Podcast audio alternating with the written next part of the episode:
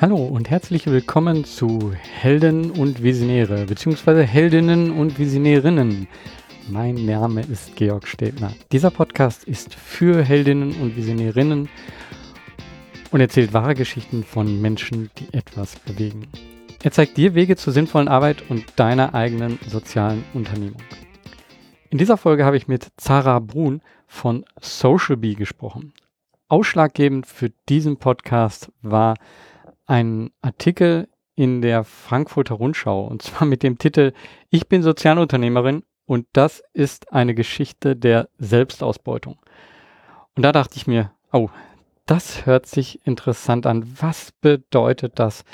Ähm, und können wir hier vielleicht einfach mal ein bisschen ein Licht auf Finanzierung im Bereich Sozialunternehmertum äh, geben und da, ja, darüber uns mal austauschen.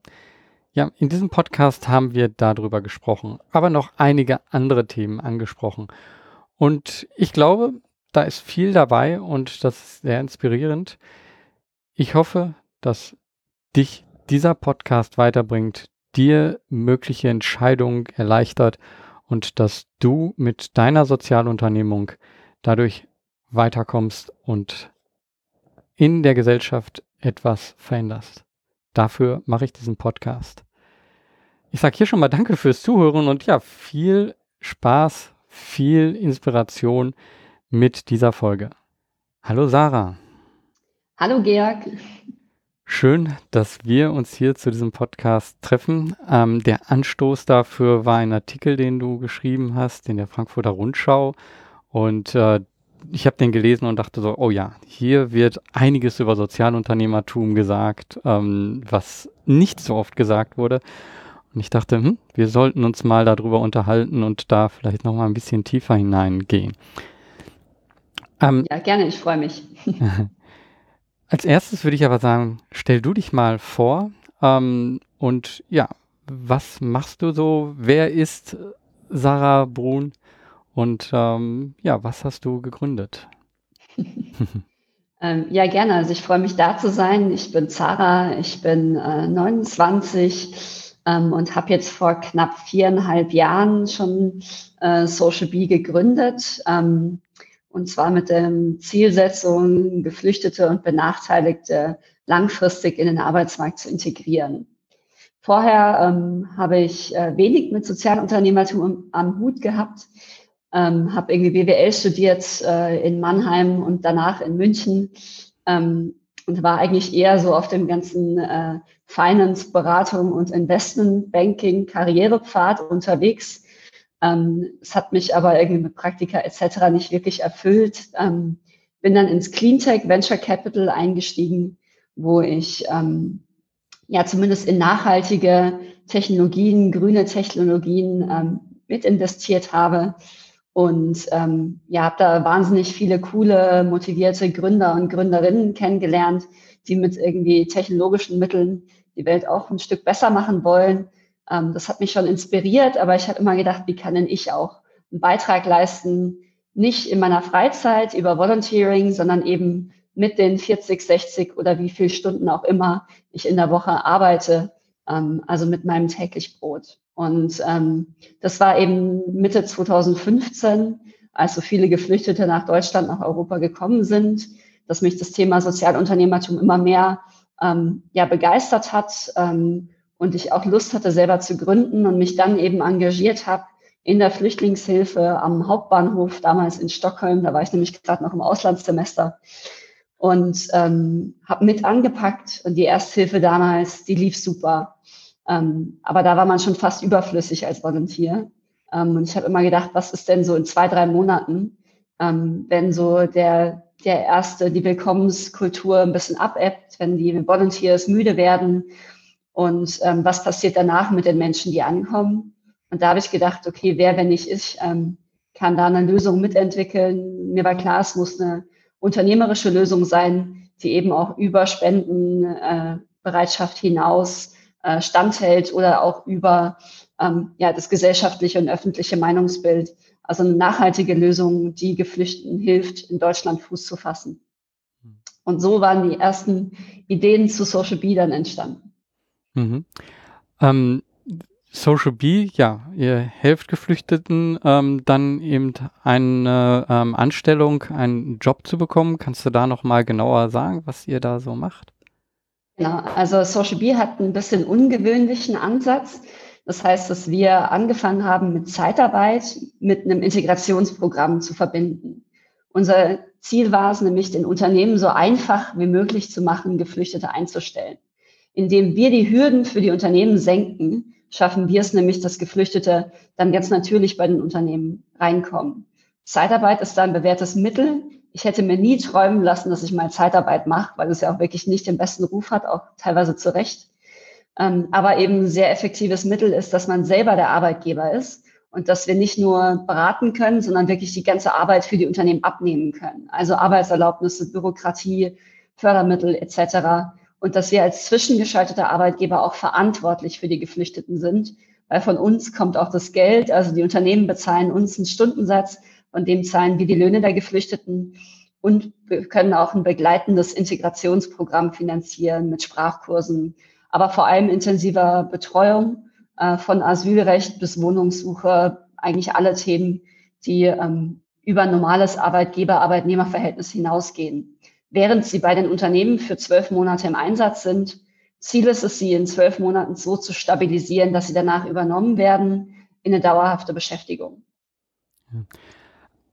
Also das hört sich schon mal unheimlich spannend an, weil ähm, klar, das ist jetzt alles so fertig, sage ich mal. Also ihr habt jetzt ein operatives Geschäft, aber so von dieser ersten Idee zu, zu dem, was ihr jetzt macht, ähm, ich denke mal, da waren unheimlich viele Hürden auch dabei. Ähm, denn, denn hier zu sagen, okay, ich werde jetzt selber Arbeitgeber ähm, und stelle dann die Geflüchteten ein und weiß vielleicht auch noch nicht, ähm, wo die dann landen und äh, wie ich das finanziere. Kann, kannst du da so, ähm, so ein bisschen in die Entwicklungsgeschichte ähm, mich, uns hier mitnehmen, damit man so ein Gefühl dafür bekommt von, von diesem ersten Gedanken, ja, ich mache das so, bis zu äh, der, der ersten Person, die äh, du oder die ersten Personen, die du eingestellt hast, ähm, die ihr in Social B eingestellt habt. Wie, wie ist es gelaufen? Ja, also ich muss schon sagen, es war ähm, ein wilder Ritt mit vielen Ups und Downs. Ähm, ja, jetzt haben wir über 250 Geflüchtete nachhaltig in Arbeit gebracht. Ähm, der Großteil davon ist übernommen und ähm, sehr viele sind jetzt auch im Programm haben in München, Stuttgart, bauen jetzt Berlin auf. Ähm, ja, vor, ich selber mein erster Businessplan vor dann vier Jahren, da war das alles quasi schon im ersten Jahr abgehakt. Ähm, also die Träume waren da auf jeden Fall auch wild, dass es alles ganz, ganz schnell geht und dass es schon gar nicht so schwer werden wird. Ähm, ich glaube, ich bin da auch eher ein Optimist, aber ich glaube, das muss man auch in dem Thema sein. Wenn man sich davon zu vielen, ja, äh, Fragestellen, negativen Gefühlen leiten lässt ähm, und es alles sehr skeptisch sieht, dann ähm, glaube ich, startet man zumindest kein Business, ähm, von dem man keine Ahnung hat. Und anders kann man es bei Social Bee nicht nennen. Also ich habe damals war ich Studentin, ähm, habe eben nebenberuflich im Venture Capital noch gearbeitet und habe dann einfach beschlossen, kurz vor meinem Master, äh, vor meiner Masterarbeit hatte ich drei, vier Monate Zeit, ähm, einfach ein bisschen was auszuprobieren. Und äh, für mich war es klar, es muss irgendwie ein Geschäftsmodell haben, sich nachhaltig finanzieren, auch ohne weitere Spenden, ohne Abhängigkeiten. Ähm, und habe gedacht, was hilft Geflüchteten am meisten? Da war eben, ehrlich gesagt, relativ viel Research-Arbeit. Ich habe mich einfach hingesetzt, habe recherchiert, ähm, was ist der Schlüssel zur Integration? Und da kam relativ zentral überall das Thema Arbeit auf. Dann habe ich überlegt, okay, warum werden Geflüchtete dann noch nicht angestellt? Es gab irgendwie dann diese große Zahl, 29 DAX-Unternehmen beschäftigen vier Geflüchtete. Und ich habe mir gedacht, eigentlich alle sagen, sie wollen's, aber keiner macht's. Warum ist es denn so schwer? Und wenn man mal reinguckt, ist es wirklich auch schwer, Geflüchtete anzustellen. Das kann man ja nicht wegdiskutieren. Ähm, und auch mit viel Motivation und gutem Willen ist es einfach eine Mehrbelastung für den Personaler. Und solange es eine Belastung ist für den Personaler, was oben drauf kommt, ähm, ja, ist natürlich ein Personaler dann relativ äh, ja, den muss man dann schon überzeugen, der muss es dann schon richtig wollen oder man kann ihm einfach die Arbeit abnehmen, sodass er sich vielleicht auch selber darüber freut. Und ähm, das war eigentlich ja durch Gespräche, durch Research, durch Interviews. Und dann habe ich immer gedacht, ja, okay, dann muss man ja irgendwie selber das alles für die Unternehmen machen. aber dann müsste ich ja Zeitarbeit machen. Das geht ja nicht. Ich kann ja so ein böses Geschäft nicht anfassen. So, ich hatte noch nie was von Zeitarbeit gehört. Äh, ich hatte mir auch noch nie, ähm, wie gesagt, ein bisschen in der Willkommenshilfe, aber auch mit Integration noch wenig Erfahrung, auch mit Geflüchtetenhilfe, ähm, was es da braucht. Ähm, aber ich dachte, irgendwie wäre das doch eine ganz, ja, ein sinnvolles Modell, so ja, so ein Geschäftsmodell, Zeitarbeit mit was Positivem, mit einem Integrationsprogramm zu kombinieren, um daraus was Neues zu schaffen, eben was sozialunternehmerisches. Und ich glaube, das war schon gerade der Anfang mega schwierig, weil alle natürlich gedacht haben, ja, die will die Geflüchteten jetzt ausbeuten. Ja? Äh, Zeitarbeit, ähm, das kann man ja nicht machen, das ist ja Halsabschneider. Ähm, das, das geht ja nicht. Ähm, ich bin da auch relativ blauäugig rangegangen, wir haben einfach mal losgelegt. Ähm, ich habe diese Idee zur Zeitarbeit entwickelt, habe die dem LMU Entrepreneurship Center hier in München gepitcht, auf so einem Pitch-Contest. Dann haben wir da irgendwie Zusage bekommen mit Büros und Räumlichkeiten. Und ähm, dann habe ich gemacht, Mist, jetzt brauche ich ja auch noch einen Co-Founder, jetzt muss ich das Ganze ja auch wirklich machen. Und ähm, habe dann einen alten Freund aus meiner Uni gefragt, der ist dazugekommen, habe einen Pitch bei meinen Eltern am Flughafen, die sind gerade in Urlaub geflogen. Ich habe sie kurz besucht, ich habe gesagt, ich muss mal was mit euch besprechen ähm, habe gesagt, ich will jetzt irgendwie mein Studium abbrechen, meinen Job in einem Venture Capital Firma an Nagel hängen, da will ich jetzt doch nicht mehr einsteigen. Und übrigens, ich brauche 20.000 Euro von euch, weil ich muss jetzt eine GmbH gründen und ich habe irgendwie nächste Woche einen Notartermin. So, ähm, ich habe mal einen ganz guten Unternehmer kennengelernt, den Andy Goldstein, der damals zu mir irgendwie gesagt hat, uh, to be an entrepreneur is uh, to throw your head over the wall and then you have no option but to follow. Und ich glaube, der Linie bin ich sehr treu geblieben. Ich bin direkt zum Notar gelaufen und habe eine GmbH, keine UG, einfach eine GmbH gegründet und hatte dann diese GmbH und habe gedacht, Mist, jetzt muss ich ja auch was damit machen. Und ähm, habe dann losgelegt und zum Glück eben den Max noch gefunden, der dabei war und genauso verrückt war. Wir haben ein halbes Jahr geackert, hatten dann eine Zeitarbeitslizenz, mussten wir uns organisieren ähm, haben auch so viele Fehler gemacht. Ich hatte auch eine Anzeige am Hals, weil wir irgendwelche bürokratischen Dinge nicht ähm, korrekt abgewickelt haben. Ähm, ja, also es war alles, hat sich jetzt in Wohlgefallen, es war eine kleine Geldstrafe aufgelöst, aber man ist schon in viele Fettnäpfchen am, im ersten Jahr getappt und auch im zweiten und dritten. Ähm, aber ich hatte einen coolen Co-Founder, wir waren beide total passionate und ähm, ja, hatten einfach den Mut loszulegen und uns davon nicht abschrecken zu lassen. Und ich glaube, ab dem Zeitpunkt, wo wir die ersten Geflüchteten dann eingestellt hatten, wir hatten die Lizenz, wir haben den ersten Kunden gehabt, haben die ersten Geflüchteten eingestellt, Fahrradkurse, Google Maps Kurse gegeben. Also es war auch eine Erfahrung. Nachts um zehn standen plötzlich fünf Geflüchtete, wollten interviewt werden. Ähm, wir waren zufällig noch im Office. Also wir hatten schon sehr, sehr wilde äh, Geschichten, gerade auch im ersten Jahr, ähm, die, ja, wo man schon auch ein großes Durchhaltevermögen mitbringen musste, aber ich glaube, wir waren einfach beide unglaublich enthusiastisch und äh, so fast von dieser ganzen Welle, auf der wir am Anfang noch vor allem gesurft sind, der Euphorie im Bereich Geflüchtete und zu helfen, was sich danach ja ein bisschen geändert hat. Aber das war so das erste Jahr, ganz kurz. Mhm. Ähm, Gab es da auch so Momente, wo du dachtest, so, okay, jetzt habe ich zwar hier meinen Kopf über die rübergeschmissen über die, äh, über die Wand, äh, aber irgendwie bin ich doch nicht ganz angekommen oder fall jetzt gerade auf den Boden und äh, es geht keinen Moment hier weiter. Äh, gab es solche Momente? Wie bist du damit umgegangen? Ähm, ja, die gab es. Also ähm, erstmal der, der Start. Ich glaube, die Entscheidung ist mir recht leicht gefallen, weil ich einfach total Lust hatte, was zu gründen und ich eben im Flüchtlings-, also gerade durch den, mein Engagement ähm, in der Ersthilfe total gebrannt habe oder immer noch brenne für das Thema Integration von Flüchtlingen. Ähm, und da war ich auch relativ hart dann in der Auswahlkriterien von meinem Mitgründer, habe gesagt, okay, wir müssen beide sofort Vollzeit, äh, da gibt es keine Teilzeit, das habe ich, und äh, übrigens musst du jetzt auch Geld in die Hand nehmen und du musst mitgründen und äh, aber sofort und wir legen übrigens sofort los und ähm, da war ich froh, dass ich dann jemanden gefunden habe, der genauso am Strang gezogen hat. Ähm, aber ich glaube, das erste allergrößte Tief kam dann, wir haben gedacht, wir bekommen eine große Finanzierungsrunde von einem Impact-Investor. Das war so ein halbes Jahr später und äh, waren da schon wirklich, die, die Due Diligence war schon durch, das Termsheet, äh, also das Termsheet war unterschrieben und dann sind wir in die, in die Due Diligence gegangen.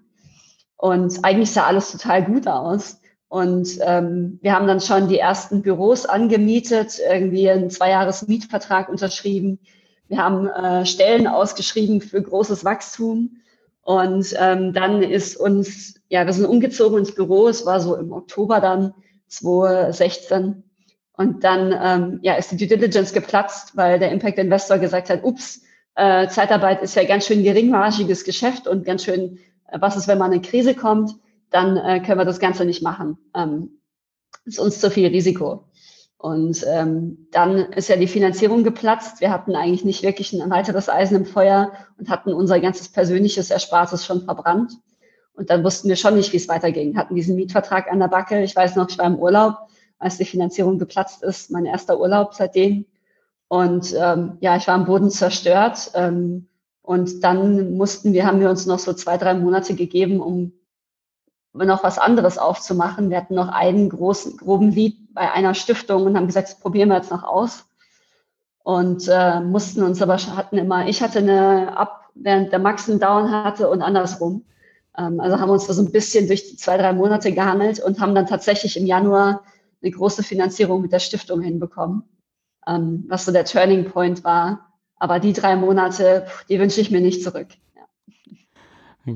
ja, wenn du sagst Finanzierung mit der Stiftung, äh, das heißt, ihr wart von Anfang an auch gemeinnützig äh, aufgestellt? Ähm, ähm, nee, waren wir nicht. Im ersten Jahr tatsächlich nicht, weil uns eigentlich alle gesagt haben, ja, Zeitarbeit geht eh nicht gemeinnützig. Und ähm, ja, Jetzt ist tatsächlich, ähm, es kam auch der Impuls durch die Stiftung. Ich hatte noch gar keine Ahnung von Gemeinnützigkeitsrecht und dass es überhaupt geht und was es. Ich habe gesagt, ich will doch eh keine Spenden, wir sind doch Unternehmer. So, ähm, was bringt uns das? Ähm, warum müssen wir uns sozusagen so viel, so viele Rechte und Pflichten auferlegen? Lass uns doch flexibel bleiben. Ähm, das war, glaube ich, ja, eine total. Ich, ich glaube, es gab keinen besseren Moment als diese Stiftung, die gesagt hat, hey, wir unterstützen euch und werdet doch gemeinnützig, dann bekommt ihr irgendwie eine große Spende und haben uns auch so ein bisschen die Vorteile der Gemeinnützigkeit erklärt. Das war die Schöpflin Stiftung, die unterstützt uns bis heute. Ich bin ihr wahnsinnig dankbar. Und ich glaube, das war das allerwichtigste Meilenstein, über das Jahreswechsel gemeinnützig zu werden, was ich komplett unterschätzt habe. Also es hat alles gedreht, von Kultur bis Finanzierung, bis Pro Bono-Partnerschaften, ähm, bis eben einfach auch den Erhalt der Mission, also Impact First. Ähm, und da bin ich wahnsinnig froh drum, dass das schon in so einem früh, frühen Stadium passiert ist. Mhm. Und wir haben es geschafft, ein unmögliches Konzept in die Gemeinnützigkeit zu bringen. Ähm, da hatten wir einfach auch gute Anwälte. Mhm. Ich glaube, das ist echt immer wieder so eine Entscheidung, äh, auch am Anfang. Und ich finde interessant, dass du am Anfang auch gesagt hast, so ja, nee, Gemeinnützigkeit, warum denn? Äh, warum soll ich mir dann eine zusätzliche Variable mit reinholen? Ähm, die du vielleicht auch gar nicht immer beeinflussen kannst. Ne? Also ähm, man, man sieht ja größere Organisationen, die auf einmal keine Gemeinnützigkeit mehr äh, haben. Ne? Ähm, vielleicht dann eine Zwischenfrage so, ist, ist das etwas mit dem, ja, worüber du dir auch Gedanken machst? Also ist diese Gemeinnützigkeit, wird die weiterhin Bestand haben? Äh, oder ist das etwas, wo du denkst einfach so, okay, das ist jetzt gesetzt? Also für uns ist das Gesetz, weil es ein Teil der Kultur ist, Teil der Identifikation ähm, und auch Teil der Gesamtstrategie. Also einerseits von einem, ähm, für unser Team und für mich ist es schon so, dass wir ganz klare Regelungen haben, dass Impact for Profit geht, ähm, dass wir für eine gemeinsame Mission hier sind, für die wir brennen ähm, und dass wir auch so einen Mission Drift vermeiden. Ähm, aber äh, zweitens auch das Thema Finanzierung, ähm, also Spenden als Wachstumsfinanzierung, auch wenn wir weiterhin den Anspruch haben, uns irgendwie später mal nachhaltig selbst zu finanzieren. In München sind wir da auch sehr weit. Ähm, aber eben auch für Wachstum ist natürlich äh, Spendenkapital wahnsinnig wichtig, weil eben Zeitarbeit ist wahnsinnig geringmargig. Wenn wir mal die schwarze Null schaffen, das ist dann schon wirklich ein Achievement bei dem ganzen Programm, was wir noch drumherum für die Geflüchteten anbieten. Ähm, und ähm, ja, man muss ja irgendwie, anders kann man sich gar nicht finanzieren, wenn man an Wachstum denkt, was man nicht zurückzahlen kann, äh, perspektivisch. Und drittens eben auch das Thema Pro Bono-Partnerschaften. Also wir arbeiten mit sehr vielen Pro Bono-Partnern. Wir haben Ströer zum Beispiel, wo wir Räumlichkeiten umsonst bekommen, wo wir bundesweite Kampagnen machen. Ähm, wir bekommen Unterstützung von Agenturen, von irgendwie letzte Woche hat uns UVEX äh, 200 Sicherheitsschuhe für die Geflüchteten gespendet. Solche Dinge wären alle gar nicht möglich. Und es erweitert einfach wahnsinnig den Spielraum, sowohl fürs Kerngeschäft als auch für die Dinge, die man drumherum machen kann. Weil wir hätten niemals aus eigener Kraft bundesweite Aufklärungskampagnen finanzieren können. Und das sind einfach Spielräume und Möglichkeiten, die Spaß machen als Unternehmer ähm, und die wahnsinnig viel Mehrwert in der Organisation bringen, plus eben die, den kulturellen Gedanken. Also ähm, und den Druck, dass man nicht jeden Cent zurückzahlen muss mit einem Gewinn. Ähm, und da eben auch nochmal einfach den, die Wirkung in den Vordergrund stellt. Also wir wollen auch selbsttragend sein, aber ähm, schauen einfach, wie viel Wirkung können wir erzeugen ähm, mit dem Kapital, was uns zur Verfügung steht. Und selbst wenn es bedeutet, dass wir unprofitabel sind, ähm, können wir vielleicht immer noch ein Vielfaches an Wirkung erzielen, als wenn wir fünf Prozent profitabler werden. Mhm. Kann, kannst du mal einen Einblick geben, so ein bisschen, ähm, wie ihr finanziell aufgestellt seid, also wo, wo die Gelder herkommen ähm, aktuell und wo ihr hin wollt? Und äh, das jetzt erstmal aus der Sicht, ähm, so, wir sind hier noch bei der Unternehmung äh, Social Bee, aber ähm, ich glaube, was dann in dem nächsten Schritt, wo ich dann auch hinaus drauf möchte, ist, was das für dich persönlich und für Mitgründer und die anderen bedeutet. Weil das eine ist die Unternehmung und Finanzierung der Unternehmung, das andere ist aber auch, wie man selber als Mensch dort äh, drin ist und als äh, Unternehmerin. Ne? Ähm, also kannst du erstmal so diese Sicht von, von der Unternehmung und dann von dir persönlich äh, das vielleicht auch reinbringen. Das finde ich sehr spannend. Ja, ähm, du meinst jetzt, kannst du nochmal sagen, wie du es meinst mit der Unternehmung? Ja, also genau. Also wie, wie seid ihr momentan aufgestellt als Social mhm. Bee? Ähm, und wo wollt ihr eigentlich hin ähm, ja. finanziell? Aufgestellt? Genau. Also wir werden jetzt gerade vor allem von zwei großen, jetzt auch von der dritten großen Stiftung, von der Schöpflin Stiftung, von Activator, das ist die Stiftung von Stefan Quandt, ähm, und seit neuestem in Stuttgart auch von der Vektor Stiftung. Das sind die drei größten Stiftungen, die uns finanzieren. Und die finanzieren eben auch den Aufbau der Organisation als solches, dass wir danach eine selbsttragende äh, und skalierungsfähige Organisation sind aber diesen Aufbau mit einem sehr großen Wachstumsgedanken. Ganz grob haben wir jetzt etwas mehr als eine Million Euro an Spendeneinnahmen gewonnen ähm, und äh, machen, haben jetzt die letzten Jahre knapp äh, etwas über fünf Millionen Euro an Umsätzen erwirtschaftet. Ähm, genau. Und ähm, also über die Jahre hinweg. Und ähm, da sind wir eben sehr stolz drauf, dass wir einen hohen Selbstfinanzierungsanteil haben ähm, der uns jetzt Qualifizierungsprogramm auf, zusätzlich zur Zeitarbeit, dass wir Geflüchtete auch als Pflegehelfer, als Fahrer etc. ausbilden in einem dreimonatigen Programm. Ähm, also solche Modelle kommen noch dazu. Genau, also einerseits nutzen wir die, das Spendenkapital für den Aufbau und die Skalierung der Organisation, während sich der Bestand, das, was sich schon bewährt hat, eben über eigene Geschäftsmodelle eben refinanziert. Und ähm, damit sparen wir natürlich wahnsinnig viel Gelder dem Staat ein, ähm, und schaffen natürlich viel Impact nachhaltig durch ein System, was wir etabliert haben. Hm. Genau. Ähm, und ja, das heißt also, es ist irgendwo gesorgt für Mitarbeiter auch, also für eure Zeitarbeiter. Und wie ist das für dich ähm, als Unternehmerin? Ähm, ich sag mal, in dem, ähm, in dem Artikel hast du sehr, ein, ähm, ja, sehr eindringlich oder sehr ähm, mich hat es einfach so äh, betroffen gemacht oder so. Diese, dieser Moment, wo du sagst, so, du ziehst jetzt gerade als eine, äh, von einer WG um in eine andere und weißt äh, noch gar nicht jetzt bestimmte finanzielle Sachen mit Kaution. Wie gehst du damit um? Aber auf der anderen Seite bist du eine Unternehmerin und ihr habt 100 äh, Angestellte. Ähm, das, das passt ja dann irgendwie nicht. Also kannst du ja, dazu? Ja, also ich glaube erstmal so, als Unternehmerin ähm, schaut man natürlich erstmal, dass der Organisation gut geht, weil die Organisation ist so ein bisschen das eigene Baby. Und ich glaube, alles andere ordnet man dem erstmal unter. Also ähm, ja, ich bin irgendwie jung. Ich glaube, ich habe den Luxus, dass ich jetzt aus dem Studium raus gegründet habe und jetzt irgendwie nicht aus einem sehr gut bezahlten Job, äh, den ich aufgegeben habe, mit einem hohen Lebensstandard. Ähm, aber es tut natürlich schon weh, wenn man sich dann irgendwie ja keine, auch mit irgendwie vier, fünf Jahre später noch keine wirkliche Wohnung leisten kann. ähm, und jeden Cent irgendwie umdreht. Aber da geht es nicht nur mir so, auch meinen Mitarbeitern, ähm, die da auch irgendwie zusätzlich noch an erster Stelle stehen. Also für mich steht an allererster Stelle, eine gesunde und nachhaltige Organisation aufzubauen. Und ähm, ich würde sagen, da sind wir bei Social Bee noch nicht an dem Punkt. Also ich würde gerne bessere Gehälter bezahlen, dass mein Team sich wohlfühlt, dass mein Team davon leben kann, dass mein Team sich irgendwie hier vorstellt, mal in Rente zu gehen und nicht äh, irgendwie sagt, noch Nebenjobs haben muss, um zu sagen, man kann sich den Job bei uns leisten.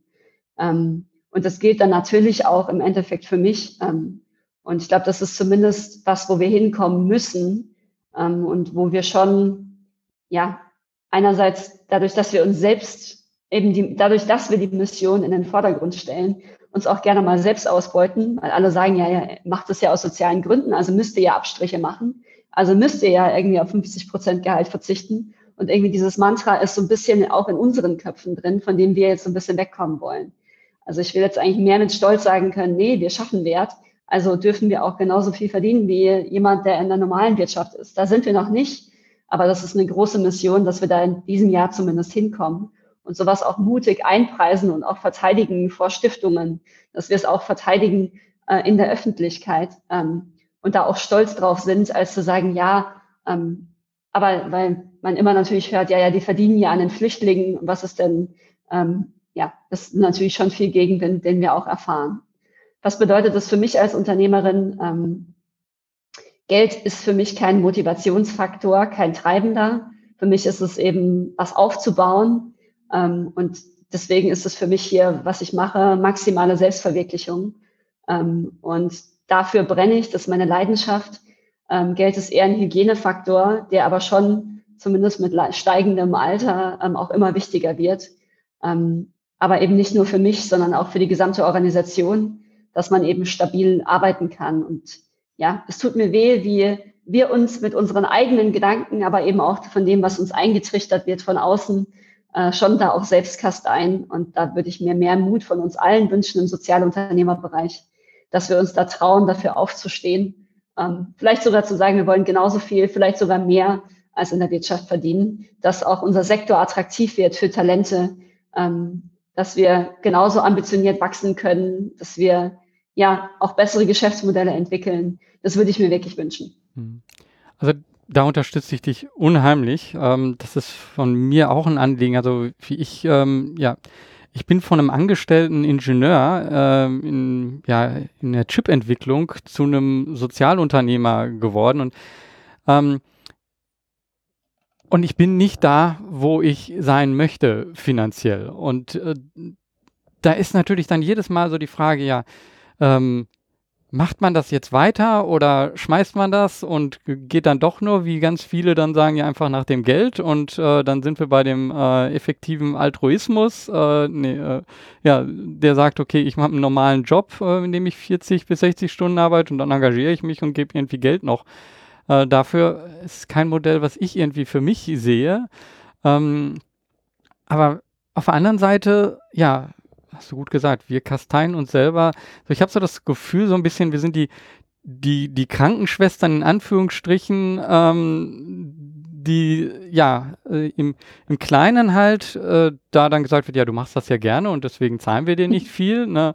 Und äh, wir machen das im Unternehmerischen, ähm, aber das kann es doch nicht sein. Äh, vor allen Dingen, wenn ich, wenn ich die Gesellschaft sehe, wie äh, welche Probleme die hat und äh, die genau Lösungen brauchen, die äh, eben auch gesellschaftlich etwas verändern und dort einen positiven Einfluss haben. Und dann zu sagen, ja, ähm, aber dann bekommst du kein Geld dafür, ähm, da passiert etwas nicht.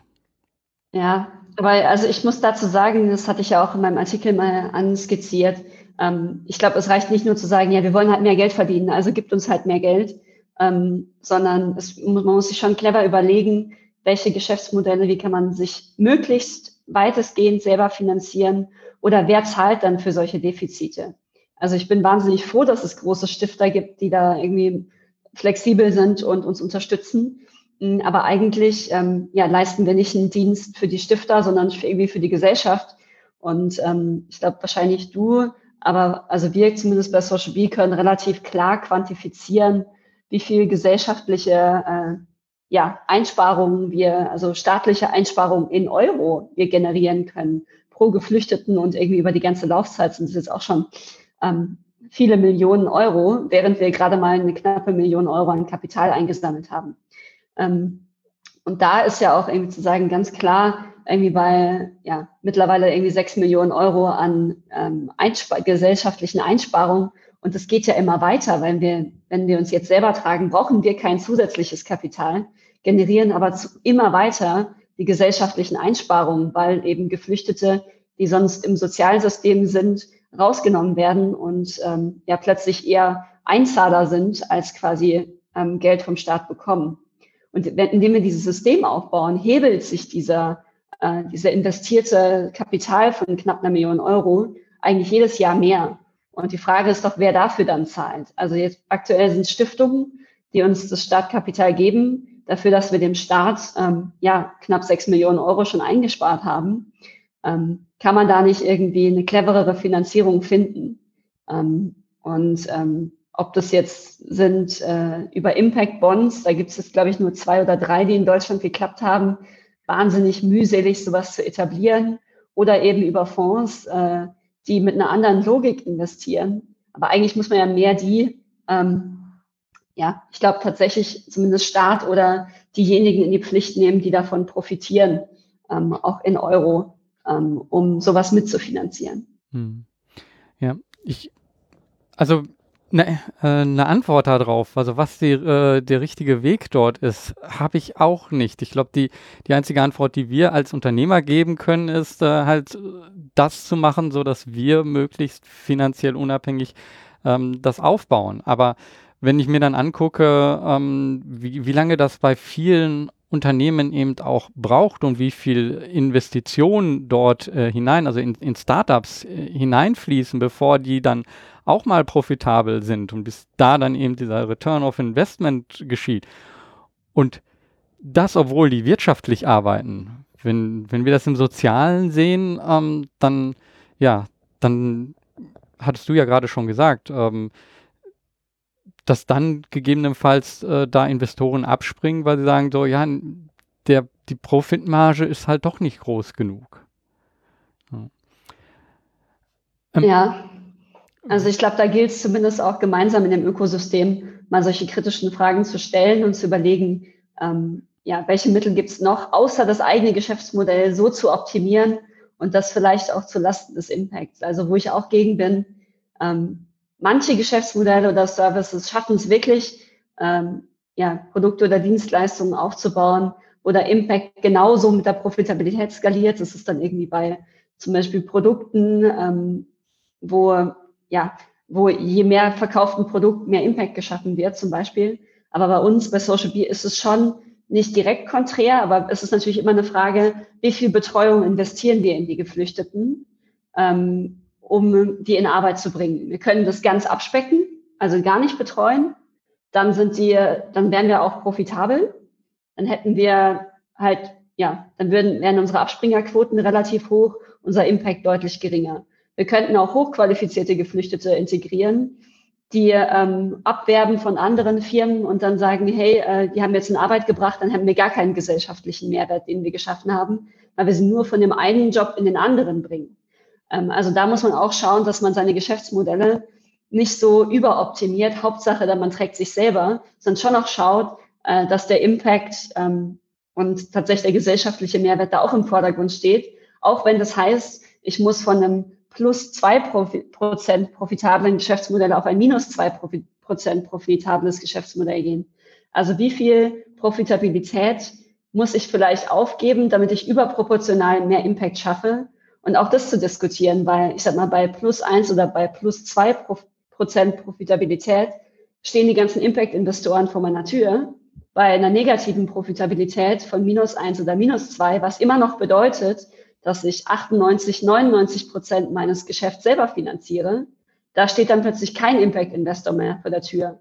Und da ist es dann relativ schnell schwarz und weiß und der Scheideweg ist an der schwarzen Null. Ähm, aber man muss sich schon überlegen, ob man dann die Profitabilität um jeden Preis will oder dann eben auch den Impact aufgibt, teilweise. Hm, ja. Ähm, schwierige Entscheidung. Ähm, die, ja, die man so ähm, natürlich auch lang überlegt. Äh, kannst du noch mal so ähm, uns ein Bild geben, wie das momentan bei ähm, euch läuft, da so einen Einblick geben, wie ist, äh, wie ist der Weg von einem Geflüchteten, der sich das erste Mal meldet bei euch, äh, zu so einem Einsatz, ähm, sodass ich da so ein Bild für bekomme? Mhm. Ähm, also prinzipiell ähm, kommen viele über Arbeitsagentur Jobcenter, aber die meisten tatsächlich über Empfehlungen von Freunden. Also Freunde bringen Verwandte, Bekannte mit oder empfehlen Leute. Die bewerben sich bei uns, das ist ganz unterschiedlich über WhatsApp. Wir kriegen irgendwie WhatsApp, a job und wir laden sie halt ein. Ich glaube also wahnsinnig niederschwellig, da würden viele andere Unternehmen nicht mitmachen. Und dann kommen wir hierher, es ist auch nicht selten, dass sie irgendwie Kinder mitbringen, die wir dann mal schnell betreuen müssen, äh, damit wir das Interview führen können ähm, ja, schreiben dann Lebenslauf für die Geflüchteten ähm, und schauen so ein bisschen, was die können und ab wann sie einsatzbereit sind, äh, beantragen Arbeitserlaubnisse und schauen dann, ähm, gleichzeitig gehen wir auf Vertrieb. Das heißt, äh, wir haben ein Vertriebsteam, was die ganzen Kunden anspricht. Und dann versuchen wir einfach die offenen Stellen auf die geflüchteten Bewerber zu matchen, bestmöglich. Ähm, das Unternehmen unterschreibt dann einen Vertrag mit uns und dann starten die Geflüchteten relativ schnell bei den Unternehmen nach einem Kennenlernen ähm, und beginnen dort zu arbeiten und wir trainieren sie on the job eben mit Betreuung, äh, mit Workshops, mit Personalentwicklung, mit kleineren Qualifikationen, alles, was sie eben individuell für den Job brauchen, um danach auch übernommen zu werden. Hm. Und wenn du hier meinst, dann ist es hauptsächlich momentan in München, aber ihr wollt auch weiter expandieren. Ähm, was habt ihr da vor? Ähm, wie kann man da euch unterstützen? Ja, also in Stuttgart ist es so, dass wir noch ein großes Qualifizierungsprogramm vorgeschaltet haben. Das ist jetzt ein Pilotprojekt, was im Januar startet, dass wir nicht direkt mit der Einstellung beginnen, sondern mit einer dreimonatigen Trainingsphase. Und jetzt ganz neu in Berlin ist, dass wir mit einem großen Corporate ähm, ganz individuelles, maßgeschneidertes Projekt machen. Das heißt, wir machen mit dem, für die Firma ein dreimonatiges Training, wo 20 bis 25 Geflüchtete starten wir machen Soft Skills, sie machen die Fachqualifikation mit dem Ziel, dass dann 20 bis 25 Geflüchtete übernommen werden, also eingestellt werden. Ähm, und wir betreuen dann eben mit einem Team vor Ort. Und das Ganze ist dann irgendwie auf anderthalb, zwei Jahre angelegt ähm, und wirklich mit äh, ja, quasi ein Großprojekt. Ähm, und da hängen dann auch Trainings für dieses Unternehmen mit dran und auch ein großes Kommunikationskampagne etc. Das ist eben ein neues Modell, was wir entwickelt haben, für ja, maßgeschneiderte Großkundenprojekte. Und auch dafür suchen wir zum Beispiel noch Personal. Also ähm, jeder, der irgendwie Bock hat, Berlin mit uns aufzubauen, ähm, der kann sich gerne bei mir melden. Da freue ich mich drüber, ähm, weil das jetzt eben auch die Blaupause für viele weitere Standorte wird. Mhm. Kontaktdaten werden wir dann nochmal äh, in die Shownotes packen und können wir am Ende nochmal äh, genauer sagen. Ähm, wie wie ist das für dich so? Was hat sich für dich von der Arbeit so geändert? Bist, bist du noch diejenige, die auch die hm, Gespräche führt oder machen das mittlerweile äh, andere? Also mit, mit 100 Angestellten, äh, wie ist da vielleicht auch so der Split zwischen denen, ähm, die als Leiharbeiter arbeiten und die ähm, so um das Ganze drumherum noch die Organisation arbeiten? Kannst du das nochmal? Ähm, also wir haben jetzt mittlerweile, wir haben knapp 16 Fulltime Equivalents, also 16 Vollzeitangestellte. Das Team ist dann durch ein paar Teilzeitleute ein bisschen größer, also knapp über 20. Ähm, und ähm, ja, damit integrieren wir quasi die Geflüchteten, aber bauen eben auch zusätzliche Programme mit auf. Also ein Frauenprogramm, ein Schulungscenter für Firmen, Train-the-Trainer-Modelle, also das ist gerade auch viel in Entwicklung. Genau. Mhm. Und ähm, Entschuldigung, jetzt hänge ich gerade. Was war der zweite Teil der Frage? Ähm, wie viel, also was du momentan, was machst ja. du momentan noch äh, so von dem, was du am Anfang gemacht hast? Ähm, also am Anfang habe ich auch alles gemacht und ich mache jetzt immer noch sehr viel alles, aber ich habe natürlich jetzt, äh, es ist weniger, ähm, wir haben es jetzt relativ stark getrennt. Wir haben mittlerweile ein Team an Experten, unsere Operations, also irgendwie zwei Profi-Recruiter, zwei Profi-Vertriebler, ähm, dann eben Integrationsmanager, die die Betreuung der Geflüchteten machen. Also es ist jetzt, hat sich schon sehr professionalisiert und die können das viel besser als ich. Und ich bin eine Katastrophe in, äh, ja, also nicht eine Katastrophe, aber ich kann schon recruiten, aber ich sag mal, unsere Recruiterinnen haben jetzt schon, ich glaube, über 1000 Bewerbungsgespräche auf dem Buckel. Die sind da schon die Besten für.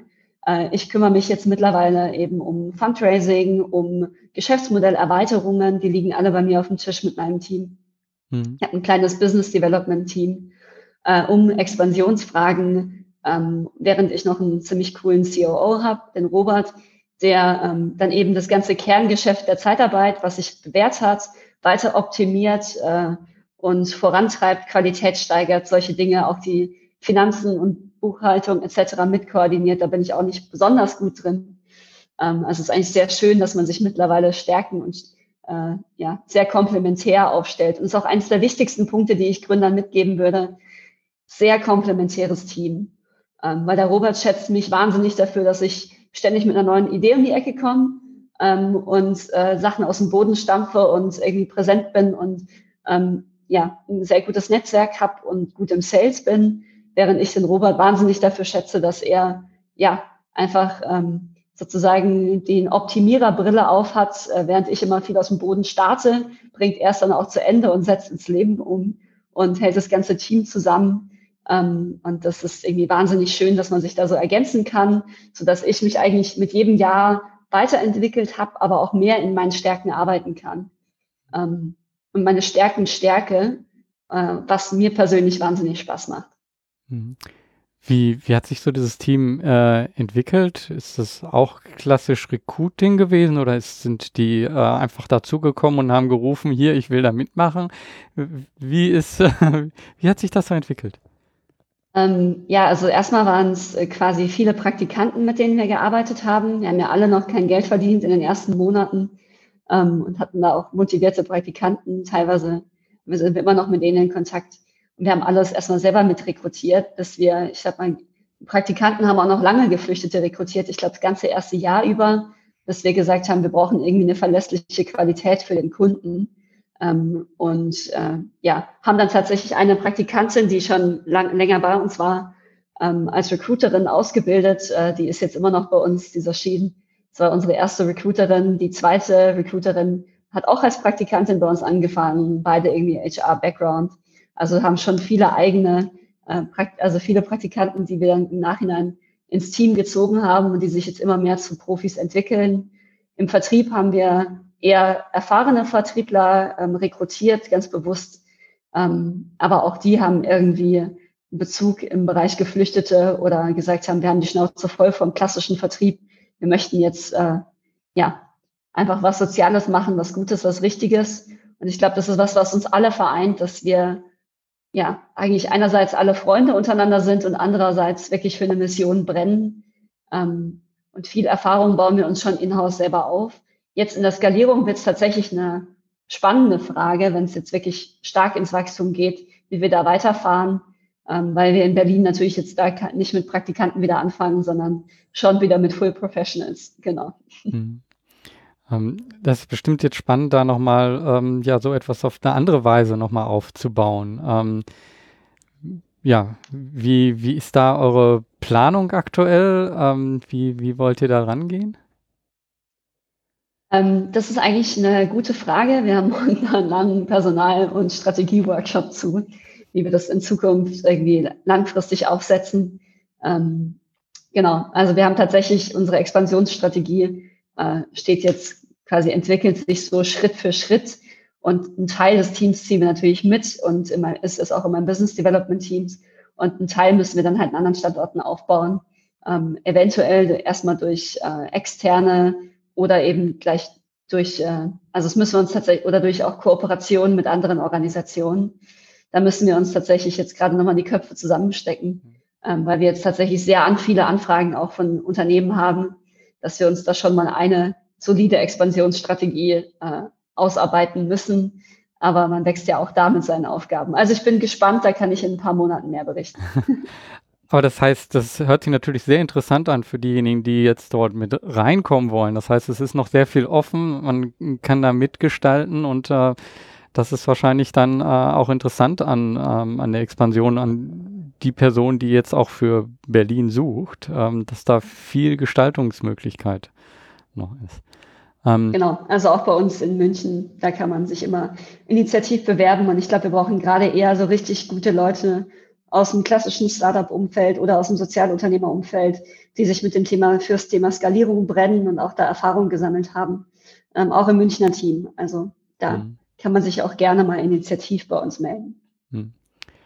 Ähm, so auf dem ganzen Weg, du hast ja wahrscheinlich eine Menge auch mitbekommen, ja, ähm, Geflüchtete, die dann in einem Job gekommen sind und ähm, dieses Auf und Ab. Gab es so einen Moment, wo du sagst so, oder eine Geschichte, wo du sagst so, wow, das hat mir gezeigt, dass es etwas, äh, dass es gut ist, was ich hier mache und dass es das Richtige für mich ist? Ähm, ja, also einerseits glaube ich, schreiben wir hier mit Social Bee jeden Tag ähm, irgendwie besondere Geschichten und ähm, ja, klar, wir haben natürlich viele Geflüchtete, die mit Familie auftauchen, sich bei uns bedanken, die süßesten Nachrichten im Postfach, ähm, irgendwie wie wir die Leben verändert haben von den einzelnen Menschen. Ähm, vielleicht was, was besonders ist und ich glaube, was nicht auch jeder direkt versteht, gerade im sozialen Umfeld. Ich persönlich, ähm, ich liebe Einzelgeschichten, aber mich motiviert es vor allem, ein System aufzubauen, was nicht nur, was einzelne Leben, aber eben im großen Stil verändert, dass wir wirklich ein System aufbauen. Ähm, und das ist so ein bisschen auch meine Legacy, meine Hinterlassenschaft, die ich irgendwie hinterlassen möchte, ein System aufgebaut zu haben, was eben sehr vielen geflüchteten, benachteiligten Menschen zugutekommt. Und dadurch ist auch das so ein bisschen meine, meine größte Motivation. Ähm, ich glaube auch, dass es, ich, ähm, ja, ein, und ich glaube, da war eigentlich mein ausschlaggebendstes Erlebnis, ähm, wo ich erkannt habe, dass wir wirklich die Mittel und mit Social Bee was aufgebaut haben, was das Potenzial hat, nicht 100, nicht 200, sondern irgendwie tausende Menschenleben nachhaltig zu verändern. Nicht nur in Deutschland, sondern in Europa, dass wir ja, uns erweitern können auf andere Zielgruppen. Ähm, und wie viel Impact wir haben können, ich glaube, so ein bisschen neue Impulse für meine 1000 Unternehmern, äh, Startup-Enthusiasts, Investoren, Politikern etc. Ähm, kurz vor Barack Obama, ich habe eine Rede gehalten über Social Entrepreneurship, auch eine kleine Brandrede, wie ich möchte, dass sich die, ja, der Blick auf soziale Unternehmer auch ändert, ähm, dass wir eben ja von der Nische in die Masse, also in die breite Wirtschaft wachsen und uns da auch unsere Position erkämpfen, auch ein Thema, für was ich brenne. Darüber habe ich gesprochen vor 8000 Leuten und äh, habe danach den Barack Obama kennengelernt. Wir haben kurz gesprochen. Das war, glaube ich, so ein bisschen schon mein Highlight. Aber es war nicht mein Highlight, weil ich da den Speech gemastert habe und nicht irgendwie gestottert habe, ähm, sondern es war mein Highlight, weil ich danach irgendwie, ich glaube, 500, 600 Mails in meinem Postfach hatte, Kooperationsanfragen, unglaubliche Nachrichten von anderen Unternehmern, die man irgendwie motiviert hat, aber auch wahnsinnig viel Zuspruch für die eigene Organisation und Ideen, wo man auch hinwachsen kann. Also einfach unglaublich viel Resonanz erlebt habe ähm, und Vertrauen, dass die wildfremdesten Leute zu einem hinkommen und sich bedanken, gesagt haben, ich habe mir dein Speech hat mich motiviert, berührt, danke, dass ihr das macht, danke, dass ihr so ein System aufbaut, was irgendwie die Welt verändern kann. Keep on track, stay focused, äh, du kannst es schaffen, ihr könnt es schaffen. Und ich glaube, das hat mich in meiner Identifikation schon nochmal sehr bestärkt, äh, wie viel eigentlich möglich ist. Ähm, und ich glaube, das war schon einer der ja, Momente, die mich am meisten bewegt, berührt, motiviert haben, kondensiert. Ich glaube, sowas werde ich auch nicht nochmal haben. Es war überwältigend. Und seitdem habe ich, bin ich nochmal viel freier in meiner Denke, wo es mit Social Bee hingehen kann, was wir bewirken können es hat mir so einen richtigen Push gegeben und das ist jetzt ein Jahr her. Also ähm, hat mein ganzes Weltbild nochmal geändert, was wir mit Social Bee alles noch erreichen können. Mhm. Weil man doch oft im Hamsterrad ist und irgendwie so klein, klein und sagt hier frustriert und das ist irgendwie schwierig und wir irgendwie kommen von München und Stuttgart nicht weiter. Was ist denn mit der nächsten Stadt? Wie schaffen wir es denn jetzt? Und jetzt haben wir irgendwie echt, ich glaube auch im letzten Jahr eben radikal unsere Geschäftsmodelle angepasst neue äh, Dienstleistungen entwickelt, ähm, neue Zielgruppen, die wir ähm, eben auch ins Auge gefasst haben. Und ich glaube, da ist noch ganz, ganz, ganz viel Raum nach oben, um wirklich eines der erfolgreichsten sozialen Unternehmen Europas aufzubauen. Hm. Ich, ich glaube, das zeigt jetzt auch sehr gut so äh, zwischen dem, äh, was wir gesagt haben, so, ähm, ja, finanziell, wir versuchen jetzt irgendwie ähm, das zu machen und man, man kasteit sich auch selber so ein bisschen. Und auf der anderen Seite ist da eine ganz große Vision von etwas ganz Großes, was man ähm, schafft. Und dann ist so dieser Alltag, in dem man dann, ähm, ähm, ja, fast äh, die Unternehmung zumachen muss ähm, und sich durchkämpft.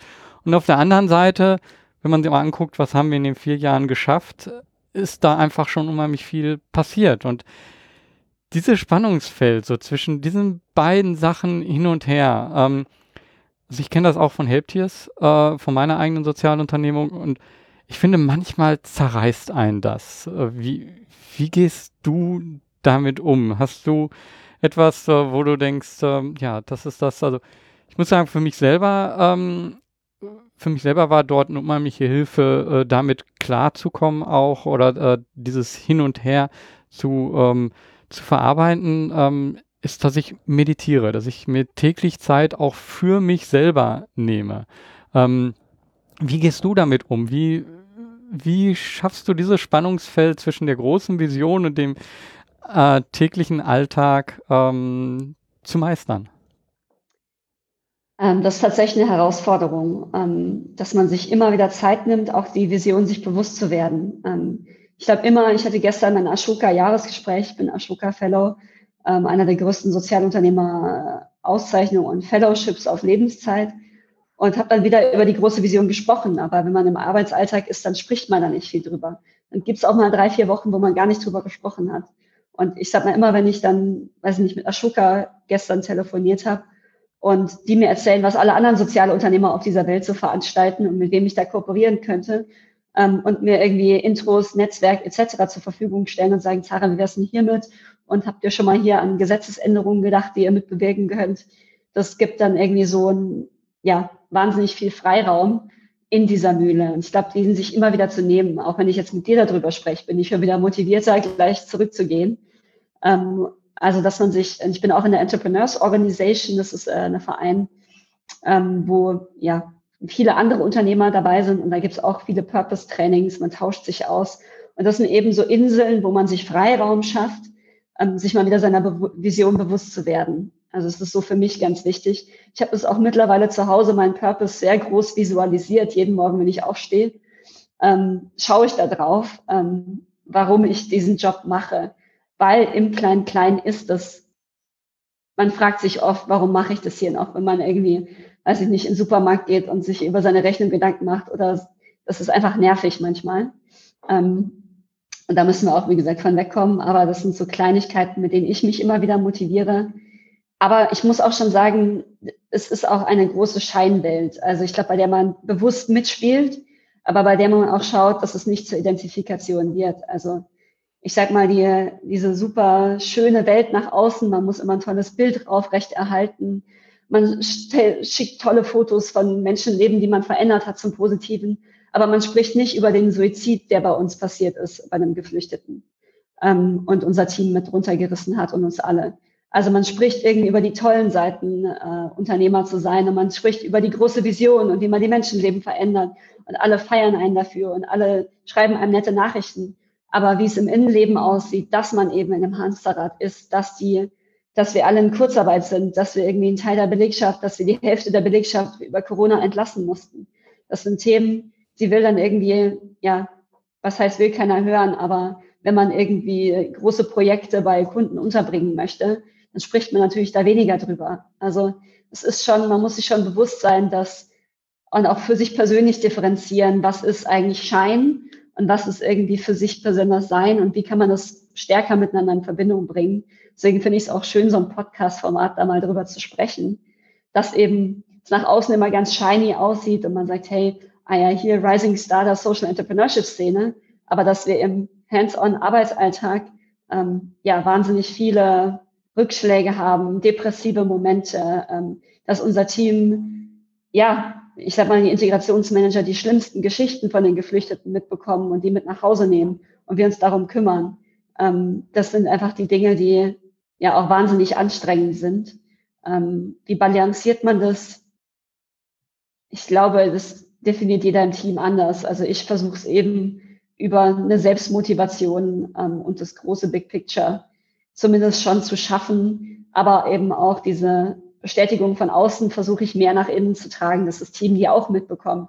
Weil ich glaube, ich bin da relativ voll oder bekomme da viel, aber der Integrationsmanager oder die Recruiterin vielleicht oft nicht so viel. Und das ist auch meine Aufgabe, das ins Team zu tragen, solche positiven Nachrichten und so viel Liebe, die wir von außen auch bekommen. Hm. Ich glaube, da ist wahrscheinlich eure Kultur, eure ähm, Unternehmenskultur wahrscheinlich auch ganz wichtig ähm, und eure Gemeinschaft, die ihr damit äh, schafft, die in, ja nicht nur einfach auf, äh, ja, das ist mein Job äh, basiert, sondern das äh, halt mehr ähm, ist. Wie fühlt sich das für dich an, so eine Gemeinschaft zu haben und ähm, gemeinsam eben auch durch diese schwierigen Sachen, wie du jetzt sagtest, gerade Suizid ähm, durchzugehen? Ähm, hilft da die Gemeinschaft? Unglaublich. Also ich glaube, darauf bin ich wahnsinnig stolz. Ich weiß teilweise gar nicht, wie wir das geschafft haben, aber ähm, dass sich so eine coole Kultur entwickelt hat. Ähm, also der Großteil des Teams ist untereinander befreundet, macht privat was, ähm, ist füreinander da. Ähm, ich glaube, jeder fragt den anderen, bietet Hilfe an. Ähm, auch wenn wir haben irgendwie zum Beispiel ganz interessant lange überlegt, Vertriebsboni einzuführen. Unsere Vertriebler haben gesagt, nee, das machen wir nicht weil dann muss jeder im Team incentiviert werden. Wir machen keine Vertriebsboni, nur weil wir Vertriebler sind. Ähm, das sind so irgendwie so Kleinigkeiten, die machen mich ganz stolz, dass wir so ein Gemeinschaftsgefühl haben, dass da eigentlich keiner nur auf sich guckt, sondern auch erstmal schaut, wie geht's den anderen. Und Hauptsache, wir sind irgendwie, ja, werden fair behandelt und einigermaßen gleich behandelt und sind füreinander da, weil wir kämpfen alle für die gleiche Mission. Ähm, ja, das ist sehr, sehr schönes Gefühl, die kleine Social Bee-Familie, sagen wir. Und wir hoffen auch, dass wir uns das für weitere Skalierung beibehalten, ähm, so beibehalten können. Ja. ja, jetzt haben wir so die Entstehungsgeschichte von Social Beam mitbekommen, so wie es momentan äh, ist und wie wichtig halt auch diese Gemeinschaft ist. Wenn du jetzt so zum Abschluss nochmal noch in die Zukunft schaust ähm, und ähm, dir einfach, da ist eine Fee und die sagt dir, äh, du kannst dir wünschen, wie es sein wird wo soll sich Social Bee in Zukunft hin bewegen?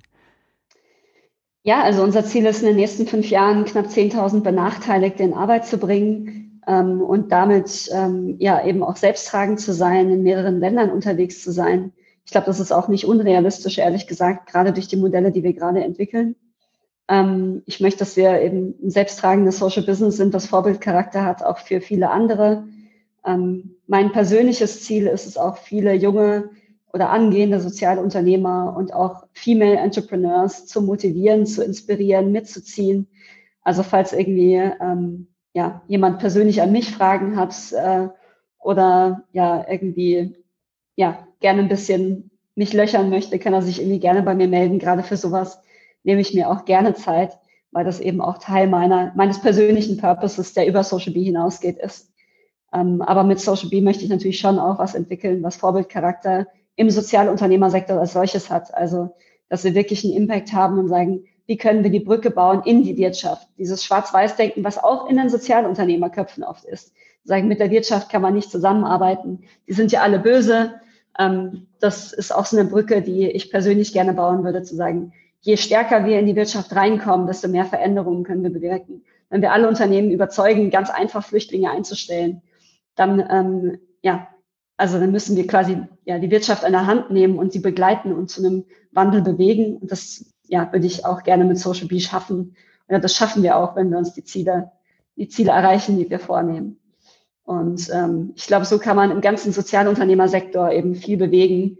Ähm, zusätzlich will ich mich da schon auch engagieren, dass wir wirklich sagen, ähm, das aus der Nische wirklich in die breite Masse zu holen, in die Wirtschaft reinzubringen und nicht nur so diese ah ja, diese Öko-NGOs, äh, da spenden wir mal ein paar Euro hin, sondern irgendwie als ernstzunehmende Partner, mit denen man gerne zusammenarbeitet, damit man grüne und soziale Wertschöpfungsketten auch in der Wirtschaft aufbaut. Hm. Danke für dieses Statement. Kann ich so unterschreiben, äh, unterstützen. Ich, ich sehe halt auch, also das ist auch der Grund, warum ich hier diesen Podcast mache, weil ich glaube, dass das noch viel mehr zusammenwachsen wird, was Sozialunternehmer sind und was Unternehmer sind, ähm, weil wir haben einfach gesellschaftliche Herausforderungen ähm, und ähm, die einfach ähm, nicht, da nichts zu tun, äh, das ist keine Option. Ähm, das aber nur aufgrund äh, von ähm, Hoffen, dass jemand Geld gibt, äh, das zu machen, ist irgendwo auch keine Option aus meiner Sicht. Äh, und von daher müssen wir unternehmerische äh, Wege finden, wie wir äh, gesellschaftliche Probleme angehen und lösen. und ich glaube, das wird es viel mehr geben. Und da freue ich mich noch auf viele weitere Gespräche, auf das Gespräch mit dir vielleicht in der Zukunft, wenn ähm, wir über ein Unternehmen sprechen, was dann ähm, ja, weltweit ähm, das Ganze umsetzt und dort weiterhilft.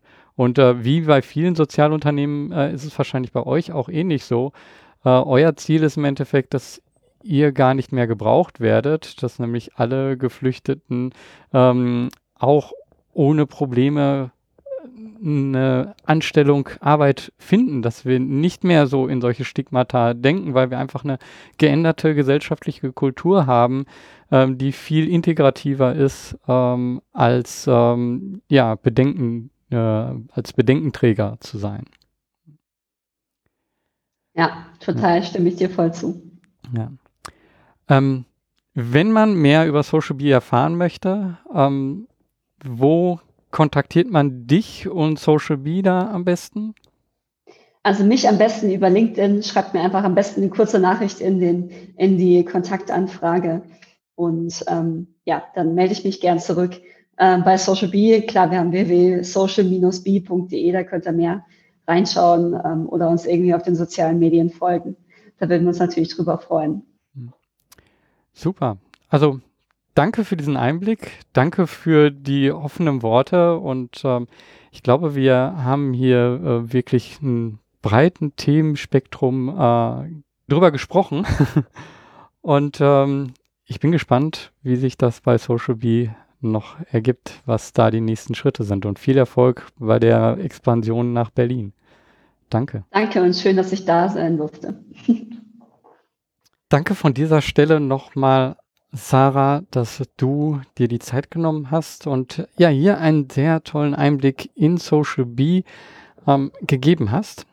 Ähm, ich möchte hier nochmal ein paar Dinge zusammenfassen in ein paar Punkten, die mich hier besonders angesprochen haben. Also zum einen merkt man, Sarah ist eine Unternehmerin. Sie geht mit dem Kopf zuerst los und ähm, sie sagt ganz klare Dinge, wie sie Dinge machen möchte. Sie hat gleich zu Anfang eine GmbH gegründet und hat ihren Eltern gesagt, so ja, also äh, das will ich jetzt hier machen und ich brauche dafür 20.000 Euro. Das hat geklappt. Man muss einfach oft wirklich die Schritte gehen und ähm, oft auch einfach mit dem Kopf zuerst durch die Wand, über die Wand, äh, wie auch immer, und dann passieren Dinge. Also, dass sie einen Gründer gefunden hat und hier auch ganz klar kommuniziert hat, also ganz oder gar nicht. Also wir machen das Vollzeit oder wir lassen das. Ähm, damit hat sie einen Ton angegeben und damit hat sie auch die ersten Schritte vorgegeben. Und das ist etwas, was ah, oft einfach so schwer fällt. Es ist aber etwas, was man als Unternehmer genau diese Schritte muss man gehen um wirklich voranzukommen. Denn wohin hat sie das gebracht? Ja, scheinbar erstmal in den richtigen Erfolgskurs. Investment schien fast abgehakt, alles super und ja, man ist also wirklich unterwegs als Unternehmer. Und dann? Nein, es klappt halt nicht immer alles so gut, wie man sich das vorstellt. Auf einmal ist das Investment geplatzt. Auf einmal ging es nicht weiter. Ist es ein Scheitern? Ist es das Ende? Zwei Monate lang haben sie gebankt und ähm, wussten nicht, wie es weitergeht und dann doch durch eine Stiftung einen Weg gefunden. Und was man dort an diesem Beispiel sieht, an der Stelle, wo man eigentlich denkt, das war's hier, das klappt nicht so, so geht es nicht, wird dann nochmal ein neuer Weg aufgemacht. Man sieht ein, eine neue Herangehensweise auf einmal. Im Fall von Social B war es die Entscheidung, okay, wir werden gemeinnützig und die Stiftung unterstützt uns. Und das hat viele Vorteile für uns. Was sind die Vorteile hier, die Sarah gut aufgezeigt hat? Ähm, zum einen, Unternehmen sind auf einmal viel offener bezüglich Unterstützung. Ähm, die Zusammenarbeit in der eigenen Organisation und die Kultur wird damit unheimlich beeinflusst. Die Stiftungen können das Wachsen der eigenen Unternehmung unterstützen und das Ganze ist natürlich auch ein ganz starkes Signal nach außen. Für Social B war es die richtige Entscheidung, gemeinnützig zu werden. Und trotzdem sagen sie aber auch ganz klar, nee, also wir wollen jetzt nicht uns einfach nur auf Spenden verlassen. Wir wollen jetzt hier keine Organisation, die, die ein reines Fundraising macht, sondern wir sind eine Organisation, die ein Geschäftsmodell hat. Wir möchten hier wirklich auch profitabel sein, profitabel werden. Aber da ist natürlich auch wieder so die Frage, was bedeutet profitabel? Profitabel bedeutet das wirklich über 100 Prozent, dass man sich ganz alleine trägt? Wunderbar, gerne, super. Aber ist es nicht auch an einigen Stellen manchmal sinnvoll zu sagen, okay, wir sind 98 Prozent selber profitabel und wir brauchen etwas Unterstützung, um das hier umzusetzen. Für Impact-Investoren ist das genauso ein Scheideweg. Das heißt, du musst als Organisation das an irgendeiner Stelle dann auch entscheiden.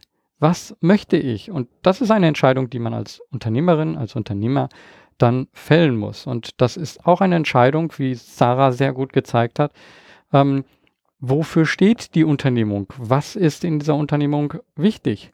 Und je nachdem, wie man sich entscheidet, ja, ähm, ist das eben auch ein, eine Entscheidung, wie sich das Unternehmen weiterentwickelt.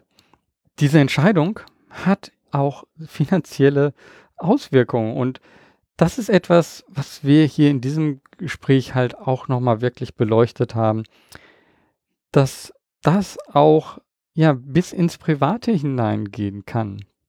Ja, als Unternehmer kennt man das ähm, immer wieder. Man hat natürlich Ups und Downs und manchmal klappt das nicht so und manchmal ist es kurz auch alles vor, kurz vor knapp und ähm, man muss mit allem selber ähm, sich auch einbringen, um ähm, ja, um über die Runden zu kommen.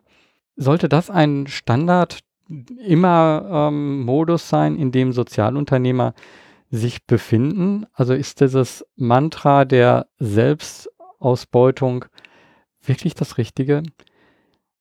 Sarah und ich denken nein. Also hier ist ganz klar, dass Wege gefunden werden müssen. Wir haben beide keine ähm, klaren Antworten darauf, aber hier muss etwas geschehen, damit gesellschaftlich wir unternehmerisch arbeiten können, damit wir in der Gesellschaft eine Veränderung einbringen können, damit wir als Sozialunternehmer gemeinsam in dieser Gesellschaft positive Einflüsse haben und Positives bewirken können. Und das ist ein tägliches Spannungsfeld, wie Sarah auch sehr gut gezeigt hat. Ähm, ein Spannungsfeld zwischen Vision und täglicher Arbeit. Und dieses Spannungsfeld, und da kommen wir wieder auch zu der Gemeinschaft der sozialen Unternehmer, das vereint uns und das kann uns auch gemeinsam stärken. Also wir müssen nach außen immer sichtbar machen, warum machen wir das und was mache ich, um selber auch einfach zu sehen, hey, das ist wichtig, dass ich das hier mache. Und auch wenn der Alltag momentan schwierig ist und äh, ich nichts von dieser großen Vision spüre, aber es ist wichtig, dass ich das mache. Gleichzeitig müssen wir uns aber auch gegenseitig unterstützen. In Netzwerken, zum Beispiel im Cent e.V., so etwas wie Ashoka oder auch ähm, anderen Unternehmensnetzwerken. Wir müssen uns gegenseitig unterstützen und zeigen, hier, wir arbeiten an etwas, das uns weiterbringt, das unser Purpose ist, aber das der Gesellschaft hilft, ja.